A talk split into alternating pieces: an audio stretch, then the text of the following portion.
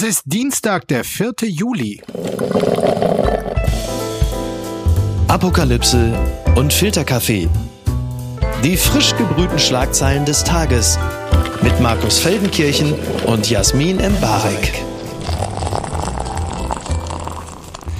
Einen wunderschönen guten Morgen. Herzlich willkommen zu Apokalypse und Filterkaffee, dem Nachrichtenmüsli. Am Dienstag und auch an diesem Dienstag erwartet uns wieder eine Menge an relevantem und skurrilem, was wirklich danach schreit, von uns hier seziert zu werden. Und ich würde sagen, wir legen gleich los und ich sage guten Morgen, Jasmin. Guten Morgen, Markus.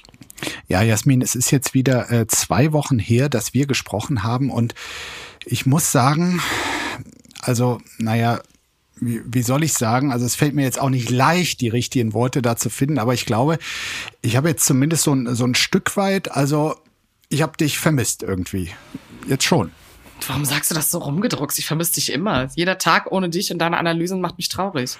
Siehst du, du kannst sowas einfach besser. Einfach so direkt vom Herzen ins Mikro reden. Ja, guck. Du bringst mich ein bisschen runter, ich bring dich ein bisschen hoch. Das ist ja super. Wunderbar. Dann legen wir los. Bitte empören Sie sich jetzt. Lindner zur geplanten Kindergrundsicherung. Zwei Milliarden Euro sind, Zitat, Merkposten. Das schreibt so der Tagesspiegel. Worum geht's? In der Ampelregierung gibt es, und jetzt Jetzt kommt etwas, was wir so noch nicht kannten. Gibt es Streit darüber, wie die geplante Kindergrundsicherung finanziert werden soll? Die grüne Familienministerin Lisa Paus kalkuliert mit 12 Milliarden Euro, die ab dem Jahr 2025 ausgezahlt werden sollen. FDP-Finanzminister Christian Lindner dagegen plant im Haushalt aktuell nur 2 Milliarden Euro für die Kindergrundsicherung ein. Dies sei jedoch bisher nur ein Merkposten, denn eine konkrete Summe stehe nicht fest, noch nicht. Also der gesamte Bundeshaushalt umfasst insgesamt 445 Milliarden Euro. Davon sind gerade mal jetzt zwei sicher für die Kindergrundsicherung äh, abgestellt. Und meine Frage ist, ich meine, wann reicht es eigentlich mal den Grünen? Da gab es jetzt diesen Asylkompromiss äh, mit Asylzentren an den Außengrenzen der Europäischen Union, mit der sich die Ampel äh, wirklich die Horst Seehofer Gedächtnismedaille äh, verdient hat. Dann das ziemlich zerrupfte und ziemlich nach hinten verschobene Wärmewändchen, das der Illusion breiten Raum gibt, dass Wasserstoff künftig in großen und günstigen Mengen für private Haushalte zur Verfügung stünde. In Wahrheit äh, glaubt daran kein Wissenschaftler. Und nun vorerst eine im Volumen auf ein Sechstel geschrumpfte Kindergrundsicherung. Äh, kann man da als Grüne erhobenen Hauptes sagen, wir äh, gestalten Deutschland so, wie wir es wollen?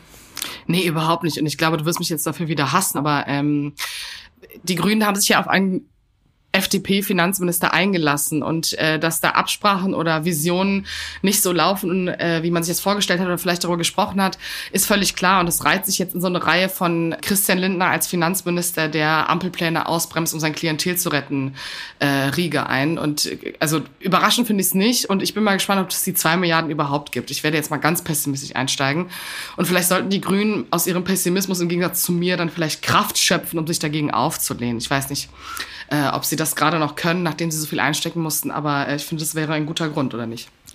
Vielleicht schon. Also zum Hintergrund nochmal der Plan äh, von äh, Frau Paus, der grünen Familienministerin, ist es eben, oder beziehungsweise der Koalition, dass alle Kinder und Jugendliche unter 18 Jahren einen Grundbetrag bekommen und dass auch alle bisher bestehenden familienpolitischen Leistungen hier zusammengefasst werden, eben in dieser Kindergrundsicherung und dass es darüber hinaus für die, die aus besonders prekären Verhältnissen kommen, auch noch zusätzliche äh, Leistungen gibt. Und ich frage mich tatsächlich, welches Signal ist das, wenn man also bei denen, die die Zukunft des Landes sind, die mit den schlechtesten Chancen in ihr Leben äh, starten, wenn man da besonders knausrig ist und den Zwang zum Sparen besonders hier geltend macht?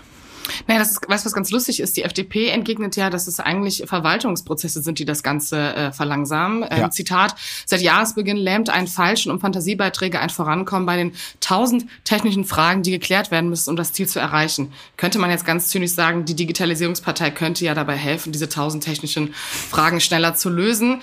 Deswegen wirkt es für mich noch äh, verschwommener eigentlich. Und ich, also ja. ich finde, das wäre mal ein guter Moment. Ich bin ja Fan von Streit und ich glaube auch, die Ampel sollte sich mal richtig streiten halten und nicht nur diese drei Tagesschau-Headlines, die wir dann bekommen und dann nach drei Wochen hört man wieder nichts und dann geht's wieder um Heizungen. Ja. Ähm, hier vielleicht mal ein Fass aufzumachen, weil ich glaube, Lindner kann, also ich finde, das ist nichts, was wir jetzt einfach vorbeiziehen lassen können. Die Bundeswehr, nur mal zum Vergleich, äh, gönnt sich gerade drei äh, neue Spionageschiffe für einen schönen Stückpreis von über einer Milliarde Euro. Und da frage ich mich schon, wo ist die Zeitenwende im Umgang mit Kinderarmut? Was ist denn da schiefgelaufen? Gewalt in Frankreich und so wuchs der Hass. Das ist ein Essay aus der Zeit von Gero von Rando und äh, es geht um die Krawalle, die schon letzten Dienstag in Frankreich anhalten, bei dem ein 17-Jähriger getötet wurde bei einer Polizeikontrolle. Es folgten Proteste, Plünderungen und Brandanschläge im ganzen Land. Als Reaktion darauf sagte Präsident Macron seine ursprünglich geplante Reise nach Deutschland ab und kündigte dafür ein Treffen mit den Bürgermeistern der besonders betroffenen Kommunen an. Es gehe dabei darum, die Gründe für die Gewalt genau zu verstehen, heißt es aus dem Élysée-Palast. Ein Flugblatt der stärksten Polizeigewerkschaft des Landes sprach im Zusammenhang mit den Ausschreitungen vom Krieg gegen Schädlinge. Also das Thema äh, ist ja auch hier im Podcast schon äh, oft aufgekommen und äh, analysiert und auch jeder auf Twitter hat eine Meinung dazu. Hier nochmal ein Essay aus der Zeit, der versucht, das Urproblem zu finden und eigentlich nochmal die große Frage aufwirft. Erstens, wo kommt diese geballte Wut, diese Gewalt her? Wie geht man damit um und was bedeutet das eigentlich für die Zukunft? Deutsche ziehen jetzt gerade für sich den Schluss, dass es einfach nur mit Migranten zu tun hat, die man zu viel reingelassen hat. Äh, das ist natürlich eine sehr schwierige Debatte. Ähm, ich finde aber, dass dieser Artikel, und da möchte ich kurz ein Zitat rausnehmen, äh, ganz gut aufdröselt, dass es ein sehr französisches Problem ist und vor allen Dingen auch nicht einfach zu lösen. Es ist nicht einfach nur eine Debatte, die wir jetzt bei einer Anne Will Talkshow führen könnten. Ja. Zitat, es fällt dem Land schwer, sich in eine Welt einzupassen, in der sich Bestehendes auflöst, Gewohnheiten sich wandeln, die Migration zunimmt und eine exklusive Nationalkultur nicht mehr zu denken ist. Und die Geschichte des Landes lässt sich auch als ein permanentes Ringen um das Gewaltmonopol eines zentralistischen Staates lesen. Also wirklich äh, die besten Frankreich-Kenner ringen ja auch hier in diesem Land um Worte. Mhm. Was ist denn so dein, dein erster Anstoß dazu, Markus? Also, ich glaube, dass vor diesen Protesten oder auch Krawallen äh, wirklich Jahrzehnte des Ignorierens oder des schlecht behandelt Fühlens von staatlicher Seite stecken. Ein Phänomen, äh, was in Frankreich hier, glaube ich, unter den Migranten besonders ausgeprägt ist. Und ich habe mich so ein bisschen an die Situation äh, der Schwarzen in den USA erinnert, gefühlt oder fühle mich daran erinnert. Und ich war zum Beispiel damals, als ich als Korrespondent drüben war, äh, viele Tage in Ferguson, Missouri, ähm, als dort Michael Brown erschossen wurde, auch von der Polizei und habe dann einfach mal versucht, was unter den äh, gerade jungen Schwarzen, äh, was die für einen Blick auf den Staat und deren ähm, Repräsentanten, wie vor allem die Polizei hatten. Und es war halt irgendwie die, diese systematische Diskriminierung, gerade wie auch jetzt hier der aktuelle Fall in Frankreich ist, gerade für junge Schwarze, die dort im Auto unterwegs sind und die natürlich unter Racial Profiling leiden und tausendmal öfter angehalten werden und überprüft werden. Und dass wir da irgendwann die Galle hochkommt, das kann ich schon verstehen. Und junge Schwarze, mit denen ich dort unterwegs war, die sagen, naja, ihr Vergehen ist halt Driving while black, also rumfahren, ja. äh, während man äh, schwarz ist. Und ich glaube, mit der Polizei hat es hier auch in Frankreich wirklich sehr, sehr viel zu tun. Äh, seit 2017, das war ein interessanter Umstand, den ich jetzt die Tage gelesen habe, hat sich dort auch etwas geändert äh, mit dem, was Polizisten dürfen. Bis dahin durften sie nur aus Notwehr ihre Waffe einsetzen. Dann wurden die Befugnisse äh, wirklich erhöht und äh, es gibt kein Land wohl in Europa, wo die Polizei so viel auf Leute schießt, die mit dem Auto unterwegs sind. Ja, ich glaube, es ist, es ist auch nicht nur ein Polizeiproblem, sondern das, was sich jetzt hier nach diesem Mord an Nail aufgetürmt hat, ist ja eigentlich der andauernde Klassenkampf, der nicht wirklich mit Worten äh, mhm. geäußert werden kann seitens äh, der migrantischen Community auch. Also es ist bündelt sich relativ viel. Also wir reden hier von Kolonisation, die nicht aufgearbeitet ist, ja. Armut, ähm, strukturellem Rassismus und Ausgrenzungen in Randbezirke von Städten, wo sich dann diese Communities natürlich enger zusammentun. Vielleicht und das auch bestimmte vielleicht auch als Ergänzung auch wirklich in einer Art und Weise, wie wir es so von Deutschland nicht kennen, dass man so komplett auch räumlich vom Rest der Gesellschaft abgeschottet lebt. Naja, doch, ich glaube, das gibt es hier auch durchaus, aber ich glaube, da kommt emotional noch viel mehr dazu. Also wir reden hier oft zum Beispiel von einer explizit oft algerischen Community etc., die ähm, noch eine härtere Vergangenheit oder deren Verwandte auch mit äh, der Kolonialherrschaft der Franzosen haben, ein anderes Verständnis von Nationalgefühl oder dem Bezug zu Frankreich. Und es wurden ja auch bewusst zum Beispiel Schulen, Büchereien etc. angezündet, also eigentlich Institutionen, die dafür sorgen sollen, dass man sich wieder trifft, dass es irgendwie eine Möglichkeit gibt, gemeinsam zu sprechen ähm, und ich, also es ist halt einfach ein absolut wutentbrannter Klassenkampf, der, glaube ich, mhm. nicht nur durch diesen Mord, sondern durch alles weitere, was passieren könnte in den nächsten Monaten, wieder entfacht wird. Also es ist auch eine Debatte, wo ich finde, dass nicht Deutsche was darüber sagen können und vor allem, das hast du gerade angesprochen, da so einen Bezug zu hier ziehen. Ne? Also ich, ich sehe da ein paar äh, Rechtskonservative, die auf Twitter meinen, sagen zu müssen, dass wir uns das auch ins Land geholt haben. Und bei so einer Sprache denke ich natürlich irgendwie an ja, äh, dunkle Zeiten. Und nee, und muss ehrlich sagen, es sind auch Journalisten und, und äh, Intellektuelle dieses Landes dabei, die diese Art von Diskurs immer ein Stück weiter normalisieren. Und das finde ich ist eine Gefahr. Nicht, dass wir das selber das Problem bekommen, sondern äh, dass wir mhm. die Marginalisierung der Marginalisierten weiterhin hier erleben, basierend auf solchen Beispielen, weil die Leute einfach keine Ahnung haben, was das in Frankreich genau ist und woher überhaupt diese Tumulte ruhen. Also das ist wirklich auch etwas, äh, wer immer das tut, jetzt hier Vergleiche zu ziehen, die nicht zu ziehen sind, der bedient hier das Narrativ der AfD, die äh, reiben sich die Hände für jeden FDP-Politiker zum Beispiel, der sagt, also der so tut, als seien die Zustände schon vergleichbar oder als sei es bald soweit. Nein, äh, du hast vollkommen richtig gesagt, was die Unterschiede sind und sie sind gravierend und da muss man hier auch nicht äh, wirklich das eine mit dem anderen vergleichen. Amen. Ganz weit vorne. Fachkräftemangel. Wirtschaftsweise empfiehlt Aufnahme von 1,5 Millionen Zuwanderern im Jahr. Ja, irgendwie bleiben wir hier quasi beim Thema. So berichtet es zumindest der Spiegel. Wenn Deutschland die Zahl der Arbeitskräfte halten will, braucht es Verstärkung aus dem Ausland, schätzungsweise eben von 1,5 Millionen Menschen, die pro Jahr nach Deutschland kommen. Aktuell beklagen bereits mehr als 40 Prozent der Unternehmen in Deutschland einen Mangel an Fachkräften. Wir brauchen dringend eine Willkommens Unternehmenskultur, sagte die Wirtschaftsweise Monika Schnitzer, die den Sachverständigenrat der Bundesregierung leitet. Und sie macht auch konkrete Vorschläge, wie das zu schaffen sei. Ich zitiere sie. Wir sollten nicht für jeden Job fordern, dass die ausländischen Fachkräfte Deutsch können, sondern dafür sorgen, dass die Mitarbeiter der Ausländerbehörde Englisch können. Gut, da musste ich jetzt das erste Mal lachen. Es ist äh, wahrscheinlich leichter, 10 Millionen qualifizierte Menschen davon zu überzeugen, dass es doch toll sei, nach Deutschland zu kommen, als dass die Beamten in den Ausländerbehörden ein gutes Englisch sprechen und sich wie ein unterstützendes Service Center begreifen. Bisher herrscht da ja eher so die folgende Mentalität. If you want to come here, you have to have German im Angebot. Äh, right set hinter your ears. Also ich glaube, ja, so ähnlich halt ich habe, als ich die Zahl gelesen habe, dachte ich so, ja, okay, aber das ist ja die, also die Zahl klingt irgendwie sehr groß, aber auf die nächsten zehn Jahre verteilt und irgendwie die großen Babyboomer-Rentengang ist das auch gar nicht so eine große Zahl.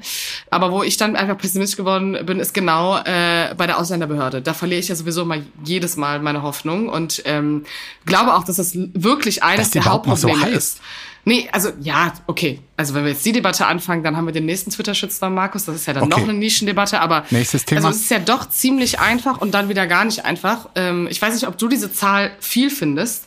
Also ich habe das Gefühl, den Leuten kommt diese Zahl super viel vor, aber also eigentlich gesehen, wenn wir jetzt, wenn wir mal gucken, wann unsere Eltern, Großeltern alle in Rente gegangen sind oder gehen, da fehlt ja mega viel. Also wie viele Dinge sind jetzt schon geschlossen? Zum Beispiel unbesetzte Stellen bei der Ausländerbehörde beim Bezirksamt, ja. weil es keine Fachkräfte gibt. Geschweige denn Englischsprechende dort. Also, äh, obwohl, vielleicht tun wir denen da jetzt auch Unrecht. Äh, Frau Schnitzer hat es ja genau äh, vorgerechnet.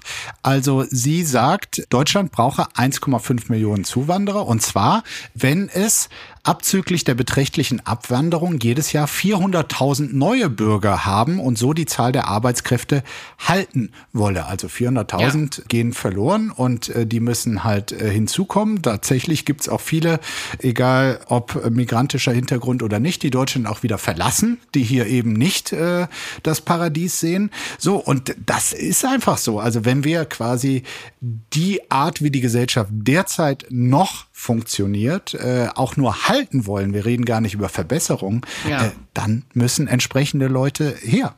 Und zwar auch Leute mit einer gewissen Ausbildung und Qualifikation zum Teil. Ja, ich würde kurz den Einschub machen. Also das bedeutet nicht, dass irgendwie Asyl oder Menschen, die Hilfe brauchen, nicht kommen sollen. Das muss immer trotzdem gewährleistet sein. Das ist Menschenrecht und das hat was mit Demokratie zu tun. Unbedingt. Aber um das vielleicht auch mal so den FDP-Lern, die äh, ja auch immer so gern, äh, oder sagen wir mal die Libera der liberalen Bubble, das entgegenzuwerfen, dass sie immer so super krasse Fachkräfte, die wollen ja so trilinguale Menschen haben, die in Indien irgendwie einen Master in Software Engineering haben oder sonstigem. Es ist ja auch nicht nur so, dass wir das einfach jetzt so hier sagen, sondern es ist einfach eine Hemm Schwelle, die die Entwicklung, die wirtschaftliche Entwicklung einfach so zurücksetzt, dass du deinen Wohlstand irgendwann halt nicht mehr sichern kannst. Also ich glaube, die Debatte darüber zu führen, ob das eine Willkommenskultur ist oder nicht und ob wir damit noch andere anlocken, ist dementsprechend auch ein Stopper des Ganzen. Ja. Das ist ja dann sozusagen das große Ganze der Migrationsdebatte, die wir ja auch jede Woche gerne miteinander führen. So, und das alles findet jetzt äh, vor dem Hintergrund einer wachsenden AfD-Angst, also Angst der anderen vor einer immer größer werdenden AfD statt. Und es ist ja nun so, dass Deutschland nicht das einzige Land ist, was gerne qualifizierte äh, Menschen aus äh, anderen Ländern gerne hatte. Da hat ja also die, die äh, älter werdende Gesellschaft ist ja nun ein fast äh, großeuropäisches äh, Phänomen. Und äh, da geht's jetzt dann halt auch darum, ist man attraktiv? Und das ist Deutschland nicht. Also zumindest. Sag mal, ähm, Markus, äh, wir sind nicht attraktiv. Warum sind wir denn nicht attraktiv? Wir haben doch, wir haben doch NRW, wir haben den Kanzler. Ja, willst du jetzt wir, alle wir, Bundesländer aufzählen? Wir haben, nee, wir haben, wir, wir, haben, wir haben, wir haben drei Wörter Franz wir haben drei Wörter Französisch in der Schule gelernt. Ja, super. Ist doch schön. Wir haben die Ostsee. Warum sind wir nicht attraktiv? Nein. Okay. Wollen wir mal so einen Werbepodcast machen? Kommen Sie ja. doch.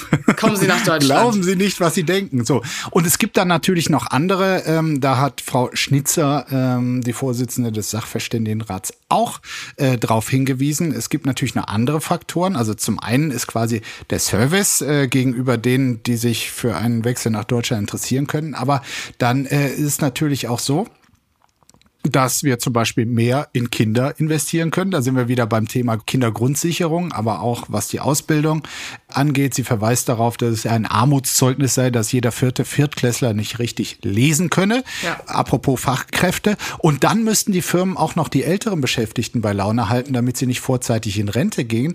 Alles richtig und trotzdem läuft das meiste bei uns ja gerade umgekehrt. Also es gab viele Unternehmen, wo erst vor wenigen Jahren riesen Vorruhestandsmodelle noch aufgesetzt wurden. Ja, vielleicht einfach mal Christian Lindner an diesen Podcast in CC setzen. Ähm, wenn er dieses Land modernisieren will und Wirtschaftskraft bleiben möchte, dann sollte er vielleicht einfach nochmal an diese Folge hören, äh, vielleicht äh, Frau Schnitzer zuhören und dann funktioniert das vielleicht auch irgendwann. Wie setzt man denn Christian Lindner im Podcast in CC? Einfach auf der Metaebene, Markus. Du musst einfach auf der Metaebene sein. Endgültig zu weit gegangen. Extinction Rebellion, Klimaaktivisten füllen Löcher auf Golfplätzen mit Zement. Das berichtet die Berliner Zeitung. Das ist natürlich wieder eine Headline für mich, die hat Gott mir geschickt.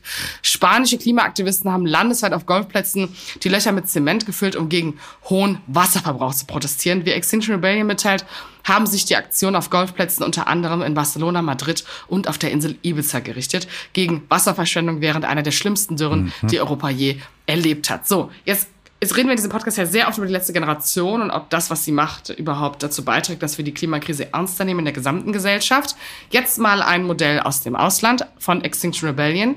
Ich bin ja Fan davon, wenn man Wasserverschwendung, auch CC hier mal an die Leute in Taunus, die zu viel in ihren Pool reinmachen, adressiert. Aber auch da tut das den Menschen weh und wie schnell äh, werden diese Löcher eigentlich wieder ausgehoben im Gegensatz zu den Auffüllungen der Straßenlöcher, die es sonst in Südeuropa gibt?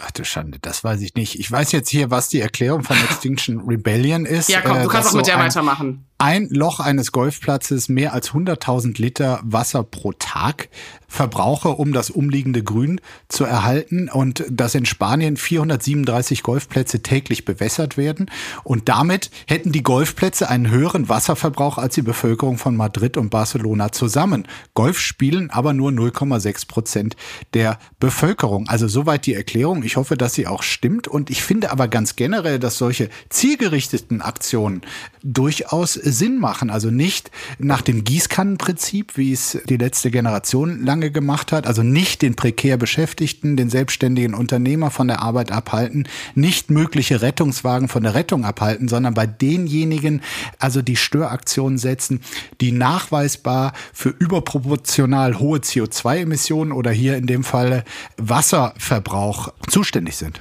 Ja, okay. Also ich bin inhaltlich bei dir, aber jetzt nochmal die Frage, wenn man sich diese Aktion ausdenkt und dann äh, geht man zu reichen Menschen, die sowieso sowohl in der Debatte als auch finanziell die Deutungshoheit besitzen, dann macht man das an dieser Stelle. Ja. Triggert vielleicht viele, vielleicht sind einige von denen auch politisch anders eingestellt als diese Menschen. Erstens sind diese Golfplätze, sind diese Golfplätze wahrscheinlich übermorgen besser abgeriegelt als äh, manche Sicherheitsgebäude in diesem Land. Und zweitens ist das jetzt sozusagen kein kommunikativer Punkt, auf den man trifft. Also ja, ich bin voll bei dir, aber die Frage ist Langzeitwirkung. Weiß ich jetzt nicht, ob das da ist. Und ja, da könnte man sagen, ich krieche Reichen in den Arsch, aber mhm. tue ich nicht, sondern es geht hier einfach wieder um die Deutungshoheit. Wenn wir sehen, dass 0,6 Prozent der Bevölkerung diesen Wasserverbrauch überhaupt bis jetzt hatten, unhinterfragt, dann ist auch die Frage, ob sich daran überhaupt was ändern kann mit so einer Aktion. Ich sehe, du bist skeptisch, aber ich sage, bei mir funktioniert's. Also dass quasi dieser diese Aufmerksamkeit. ja, ich habe meine Minigolfschläger jetzt an den Nagel gehängt. Weiter habe ich es übrigens nie geschafft. Vielleicht ist es auch nur mein Neid, ja. Also, dass ich über das Minigolfspiel bisher nicht hinausgekommen bin. Ich hatte mir vorgenommen, ab 80 äh, steige ich auch ein, aber ähm, ich denke mal, dann wird es keine mehr geben. Nein, aber was bei mir funktioniert, ist dieser ähm, Kegel der Aufmerksamkeit, der hier äh, gerichtet wird auf eben diesen Umstand, wie ich es eben gesagt habe, dass äh, quasi der Ressourcenverbrauch auch wirklich nach äh, ökonomischen äh, Verhältnissen sehr, sehr unterschiedlich äh, passiert. Und das ist eine Form der Bewusstseinsmachung, die finde ich äh, richtig, die weist auf das richtige Phänomen hin. Und äh, ich meine, das heißt nicht, dass überall die Wasserknappheit gleich ist. Und vielleicht ist diese Span äh, Aktion in Spanien auch äh, geeigneter als zum Beispiel in Norwegen, aber da funktioniert's doch ganz offenkundig. Naja, dein Wort in Gottes Öhrchen, Markus. Naja, ähm, ich weiß allerdings auch, weiß nicht, ob das hier was zur Sache tut, aber dass äh, Golfspieler wirklich ein, ein ganz äh, empfindliches Milieu sein können. Also fast so leicht gekränkt und auf der Zinne wie Friedrich Merz. Ich kann mich da ein schönes Beispiel erinnern. Äh, als Martin Schulz 2017 im Bundestagswahlkampf war, hat er mal irgendwie den Satz gesagt, wir wollen Politik machen für die Golffahrer und nicht für die Golfspieler. Und da war aber irgendwie der Bundesvorsitzende deutscher Golfspielerinnen und Golfspieler, der war also sowas von auf der Zinne, hat da einen Protest äh, hinterhergeschickt. Am Ende musste sich Martin Schulz entschuldigen. Also das ist wiederum ein Beispiel, man sollte sich vielleicht auch besser nicht mit den Golfspielern anlegen. Das ist ja drollig. Oxid, Orkney-Inseln diskutieren Unabhängigkeit von Groß Britannien. So meldet es T-Online und äh, ich wurde hier wirklich hellhörig. Vor der Nordküste Schottlands liegen die Orkney-Inseln. Dort wird gerade über eine mögliche Unabhängigkeit von Großbritannien diskutiert. Warum diese Forderung jetzt kommt? Die Inseln sind unzufrieden mit der Finanzierung durch die britische und die schottische Regierung. Sie wird auf den Orkneys als unfair empfunden. Ein möglicher Weg zum Orksid wäre ein selbstverwaltetes Gebiet Norwegens zu werden. Die Färöerinseln, die bereits ein selbstverwaltetes Territorium Dänemarks sind, könnten dabei als Vorbild dienen. Und äh, ich will dir verraten, warum mich diese Meldung wirklich auch emotional packt, weil ähm, also nicht nur, dass ich es gut finde von allen, die sich unabhängig von Großbritannien äh, machen wollen, äh, sondern also die Orkney-Inseln, vielleicht auch zusammen mit den Shetland-Inseln, sind wirklich so ein Sehnsuchtsort für mich. Ich habe vor vor 20 Jahren irgendwie mal Bilder gesehen oder einen Artikel gelesen und dachte, also nördlich von Schottland liegen die und ich bin auch ein großer Irland-Fan und dachte, also da da willst du unbedingt mal hin. Das sieht so schön aus aus. Also diese, diese Wiesen, das Meer dahinter, die Schafe, also Idylle, Nordinsel, Idylle pur. Und ich habe mir damals sogar, du kannst es hier äh, sogar sehen, ich habe ihn für dich mitgebracht, einen Reiseführer oh gekauft. Und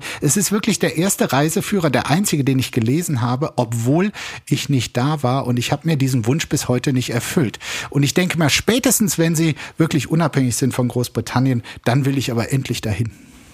Ey, weißt du, also ich bin so beeindruckend, auch wie du diesen Reiseführer gerade erhoben hast. Ich möchte dazu mhm. nichts mehr hinzufügen und dir einfach nur ganz devot zustimmen. Es hat eine lustige Geschichte übrigens, äh, die geht zurück ins Jahr 1472, warum diese Inseln überhaupt zu Schottland und damit auch zu Großbritannien gehören. Es war nämlich so, dass diese Inselgruppe als Mitgift bei der Hochzeit der dänischen Königin Margarete mit dem schottischen König James III. an Schottland verpfändet wurden. Und nun sagen die Leute auf den Orkney-Inseln, die wie gesagt mit der Finanzierung nicht äh, zufrieden sind, wann wird diese Mitgift zurückgegeben? Wann gehören wir wieder zu Norwegen? Also 22.000 Menschen äh, leben auf diesen Orkney-Inseln. Äh, das muss man wissen. Und äh, ich habe mir dann die Frage gestellt, also auf welche Art und Weise Regionen zu anderen gekommen sind in Europa, das ist ja schon auch wirklich tief mit der Heiratspolitik vergangener Jahrhunderte verknüpft.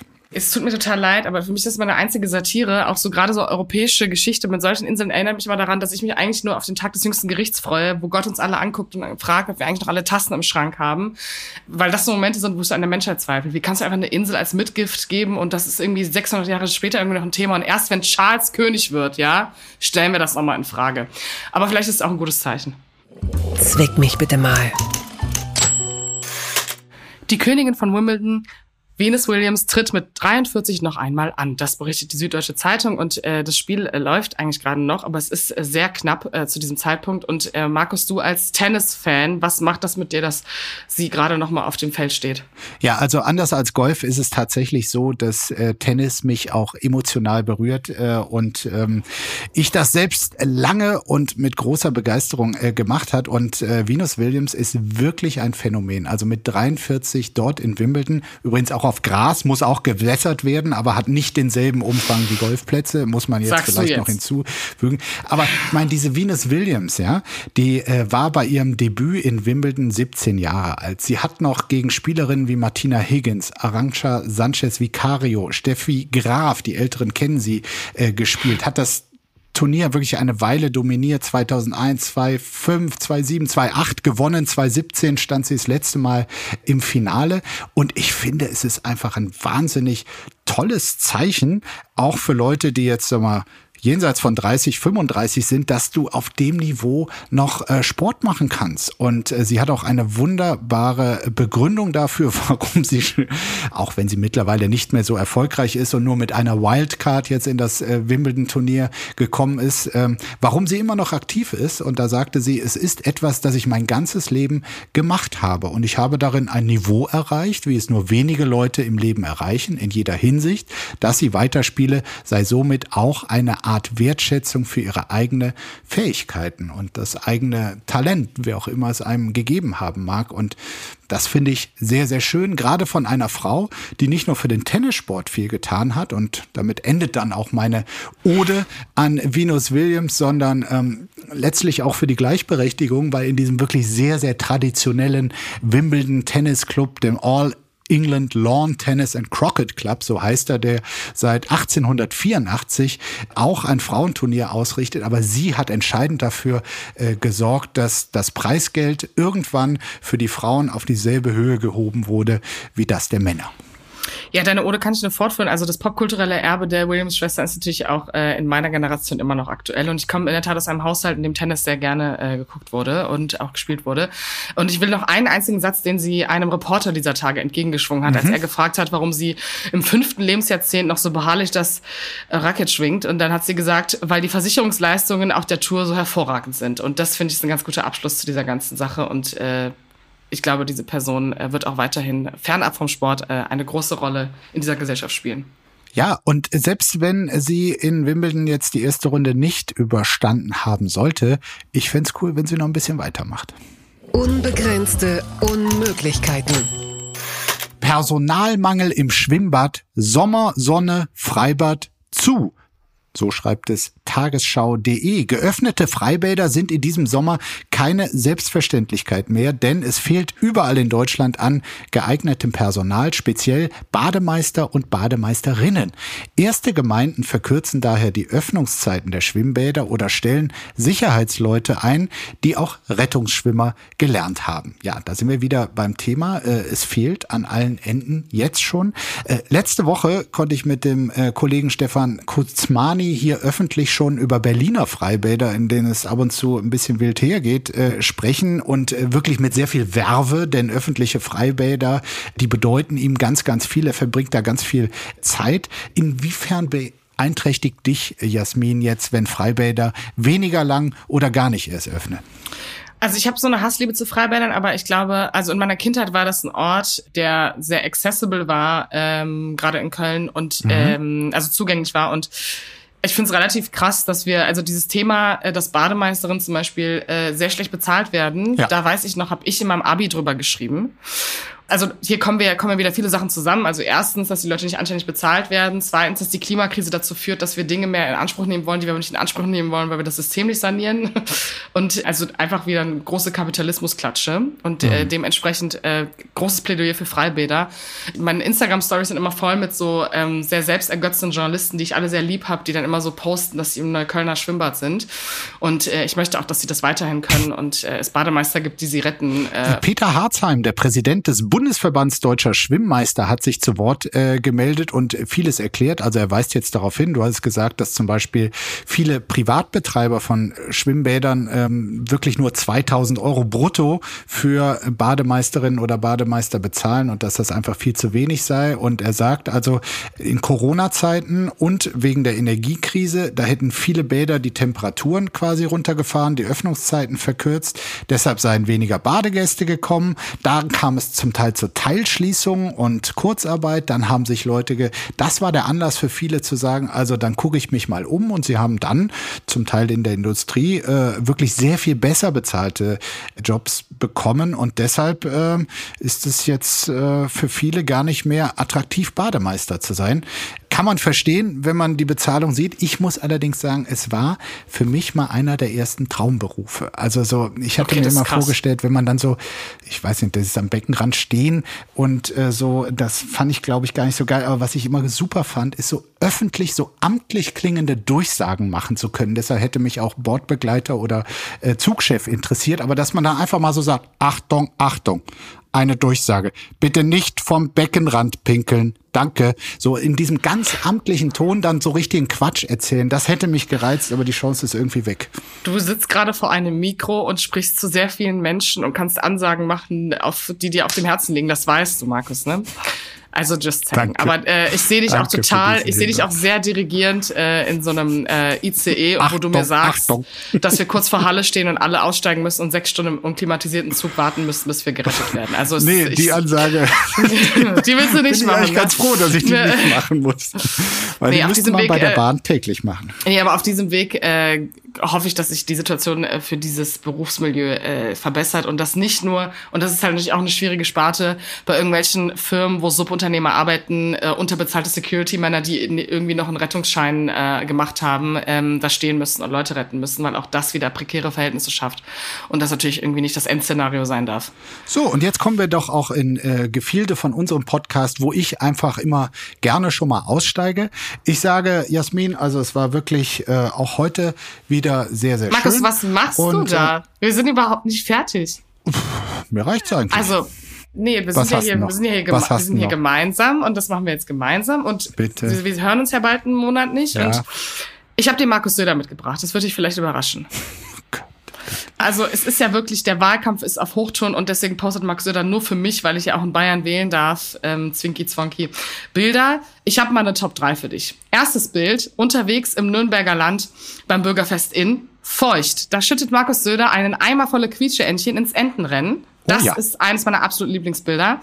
Dann, Markus Söder ist einfach auch ein sehr hautnah. Warum Mensch, ist es ne? eines deiner Liebe? Hast du auch äh, Quietscheentchen äh, lange Zeit gesammelt, wie ich? Nee, habe ich nicht, aber Und einfach. Warum berührt also sich denn wie, dann? Also so, super rührend, wie er diesen Eimer hält und darauf guckt, dass die Quietscheentchen alle sicher im Wasser ankommen.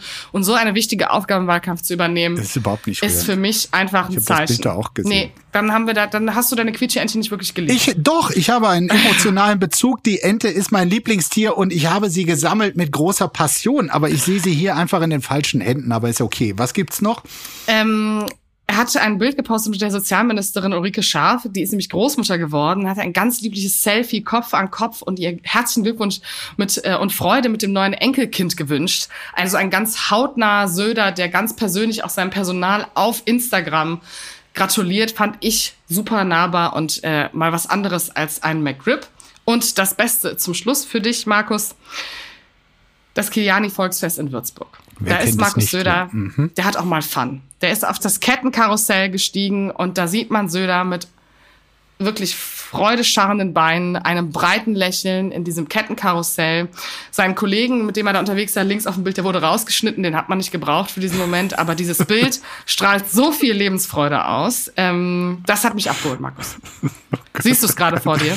Ja, ich sehe es und äh, äh, es, ja, also für seine Verhältnisse sieht sogar relativ sportlich und tatsächlich lebensfroh aus. Er sieht ehrlich Äh, aus, er lacht. Er, also muss man, ja. nein, das meine ich jetzt Mhm. wirklich sehr nett und nicht zynisch, weil ich glaube, Markus Söder denkt manchmal, wir sind noch ein bisschen zynisch über ihn. Das sind wir nie. Da sieht er wirklich aus, als hätte er mal kurz Fun. Als würde er mal kurz denken, jetzt bin ich kein Ministerpräsident, ich bin nicht Dr. Markus Söder, ich bin jetzt einfach mal Mensch und ich gehe jetzt einfach mal schaukeln. Also, wenn man ihn so entspannen kann, ja, dann würde ich ja anstelle von Friedrich Merz, bevor es nächstes Jahr wieder zum Showdown um die Kanzlerkandidatur kommt, Markus Söder einfach mal zwei Runden Kettenkarussell spendieren. Da lacht er, da freut er sich. Ja, und du freust dich auch jetzt, oder? Jetzt hattest du wieder deinen Söder Du hast die ganze Zeit gelächelt. Liebe, liebe Zuhörer, ich möchte nur kurz vermerken, Markus Feldenkirchen, jedes Mal, wenn wir über Söder sprechen, hat auch ein Lächeln im Gesicht. Das sehen Sie vielleicht nicht, aber ich sehe es und teile es jetzt einfach mal mit, weil es reicht jetzt auch. Ich möchte nicht weiter geschadet werden. Und damit wünsche ich dir einen absolut gesegneten Tag, Markus. Ich dir auch. Gesegnet. Adios. Was auch immer. Tschüss. Ciao. Apokalypse und Filtercafé ist eine Studio Bummens Produktion mit freundlicher Unterstützung der Florida Entertainment. Redaktion Lena Fränking und Marie-Sophie Schiller. Executive Producer Tobias Baukage. Produktion Hanna Marahiel. Ton und Schnitt Niki Fränking. Stimme der Vernunft und unerreicht gute Sprecherin der Rubriken Bettina Rust.